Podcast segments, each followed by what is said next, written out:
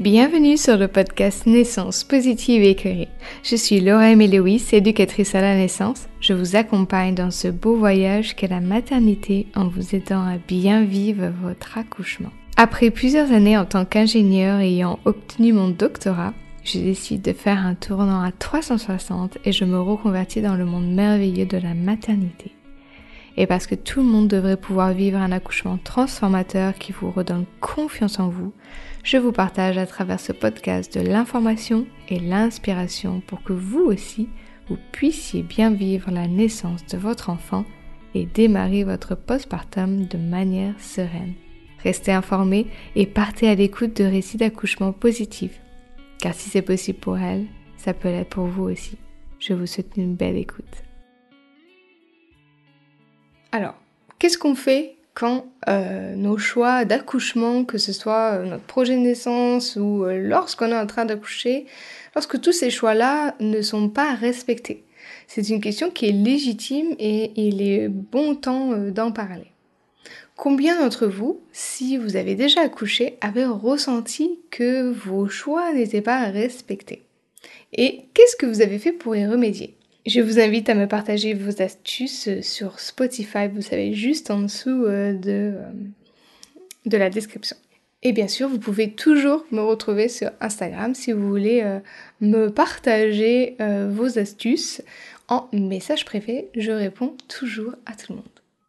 Je sais que ça arrive à beaucoup d'entre vous euh, de ne pas se faire respecter pendant euh, l'accouchement. Ça, on en parle dans les débriefs euh, accouchement en séance individuelle. Et je sens bien qu'il y a des choses que vous avez acceptées, mais que ça allait à l'encontre de ce que vous voulez faire ou de ce que vous ressentiez et euh, que ça ne vous convenait pas, mais que vous avez senti que vous étiez obligé, que vous ne pouvez pas refuser, que c'était la meilleure chose à faire, etc. Sans parler évidemment des euh, choses qui sont faites sans consentement. Donc là, c'est encore euh, une autre histoire, mais on peut aussi y remédier. Je tiens à dire que tout ça, ce n'est pas normal. Euh, se faire forcer de choses qu'on ne veut pas faire, euh, s'il n'y a pas d'urgence, s'il n'y a pas euh, de nécessité, qu'on vous fasse des choses sans consentement, tout ça c'est pas normal.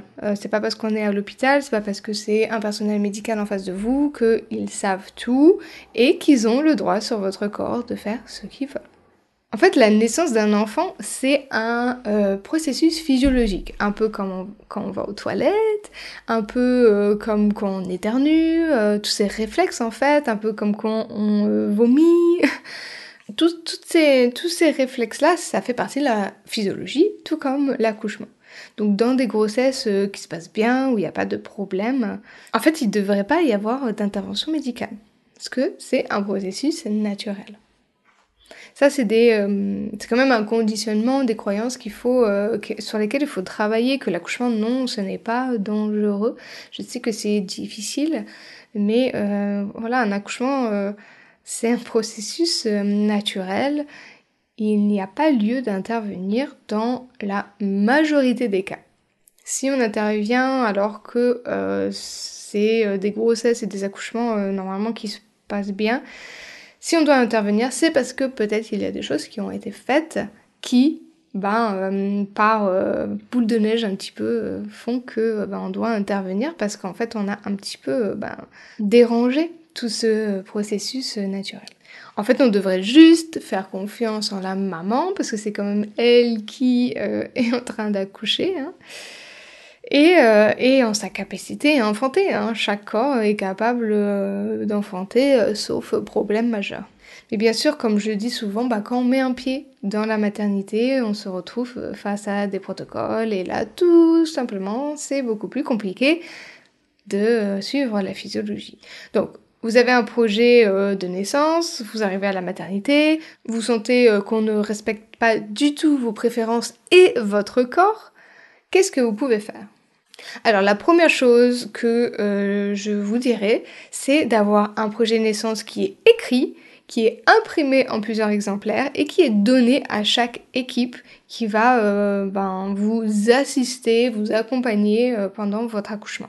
S'il y a des demandes écrites sur papier, on ne pourra pas vous dire que ils ne savaient pas, que vous avez pas dit, que etc etc. C'est un peu plus compliqué hein, tout de suite de voir que ben vous avez fait des demandes écrites et on peut pas vraiment aller euh, bah, à l'encontre de votre demande sans en discuter avec vous ou faire des choses sans vos consentements. J'entends souvent que c'est euh, pas un document légal. Ok, euh, techniquement c'est pas légal, c'est pas signé, c'est pas un contrat entre vous et eux, mais c'est quand même ben, une entente entre vous deux, vous deux, vous et, et la maternité, qui qui montre vos préférences, un document qui permet de communiquer et euh, si ils ont pris conscience, qu'ils ont lu euh, votre projet et qu'ils font des choses à l'encontre, bah libre à vous, euh, vraiment, de prendre des, des, mesures, euh, faire des démarches, si jamais des choses n'ont pas été respectées et que ça ne vous convient pas et que vous voulez aller plus loin. Vous avez le droit, ça a été noté, ils ont eu votre document, vous avez quelque chose de concret euh, avec lequel vous plaindre euh, si euh, c'est quelque chose que vous avez envie de faire? Donc le projet de naissance, pour moi, c'est vraiment la chose numéro une qu'il faut, qu'il faut avoir écrite et imprimée. Si vous avez des demandes orales, ben, c'est possible qu'on vous dise Oh, vous nous avez rien dit, vous nous avez pas dit. Vous, vous êtes peut-être dans un, dans un état où ben, vous avez peut-être pas euh, être en capacité de vraiment faire, euh, de formuler vos demandes euh, explicitement. Donc c'est bien de les avoir écrits à l'avance quand vous vraiment vous pouviez y penser, à tête reposée, calme, etc. Dans telle situation, c'est ce que je veux, c'est ce que je veux pas, etc. Donc je vous recommande vraiment de l'avoir écrit sur papier. La deuxième chose, c'est est-ce que il y a une vraie urgence? Ça, c'est vraiment à demander. donc je dirais que peut-être que si vous, n'êtes pas en capacité d'avoir votre accompagnant, de demander, là, tout d'un coup, on veut intervenir, on vous demande rien, on veut faire des choses. Stop, une seconde, on peut prendre le temps de parler deux minutes. Est-ce qu'il y a une urgence De demander explicitement, est-ce qu'il y a une urgence là, maintenant? Ou alors, est-ce que vous suivez les protocoles? Il faut la demander cette question parce que on espère quand même qu'ils euh, seront honnêtes avec vous et qui vous diront ben là euh, ça fait une heure que vous poussez, nos protocoles disent que c'est temps, ben maintenant on intervient. Non, chaque accouchement est différent. Moi par exemple j'ai poussé de 1h du matin à 5h du matin. Bon, ben je suis pas morte et mon bébé va très bien.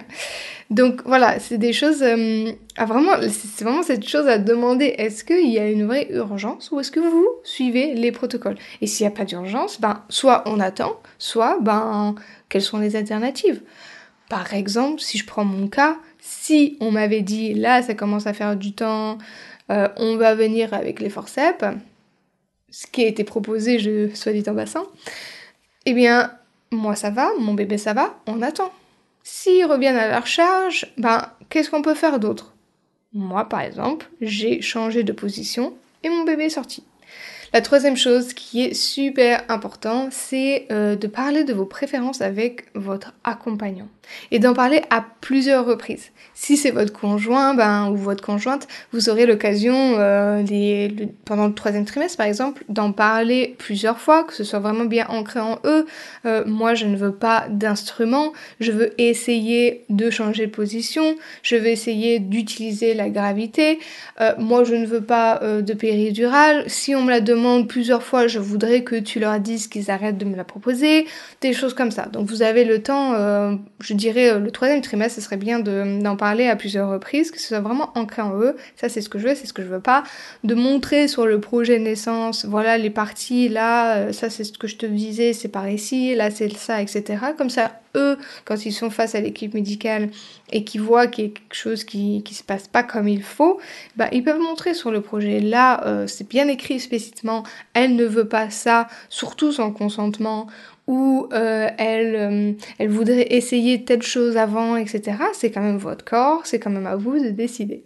Et si c'est clair pour eux ce que vous voulez pour votre accouchement, ce que vous ne voulez pas, ce qui n'est pas négociable, bah, ils seront plus à même en fait d'incarner leur rôle de défenseur de la caverne. Tout ça et bien plus encore, j'en parle dans euh, le programme L'accompagnant éclairé. Donc vraiment, ça couvre tout le rôle de l'accompagnant. C'est un programme qui est concis parce que je sais bien que les, les partenaires, souvent, ils n'ont pas trop envie de passer du temps à lire des livres, à regarder 36 heures de vidéos, etc. Donc c'est vraiment concis. Il y a des ressources si besoin d'en savoir plus. Il y a une méditation pour vraiment euh, ancrer à l'intérieur, vraiment dans le subconscient, que euh, l'accompagnant est capable d'incarner son rôle pour qu'il ait vraiment confiance. Donc tout ça, voilà, j'en parle dans, dans mon programme. L'accompagnant éclairé, vous avez toutes les infos euh, dans la description. Si ça vous intéresse, euh, n'hésitez pas à aller voir tout ça. Et si vous n'avez pas votre conjoint, votre conjointe le jour J, pour peu importe quelle raison, mais si c'est planifié à l'avance, Trouvez quelqu'un qui sera là pour vous, qui pourra euh, faire ce rôle d'accompagnant. Que ce soit une amie, un proche, une personne de votre famille, une doula. Si vous n'avez pas les moyens de payer une doula, peut-être de trouver une qui serait en formation.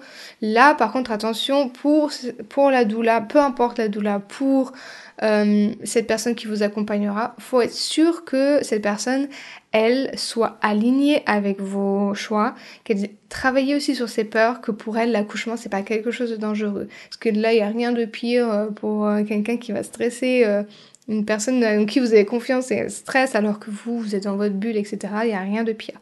Donc euh, ces personnes-là aussi doivent travailler sur, euh, sur leur peur pour voilà, communiquer et que si vos choix ne sont pas respectés, elles puissent euh, step up et vous défendre face à eux.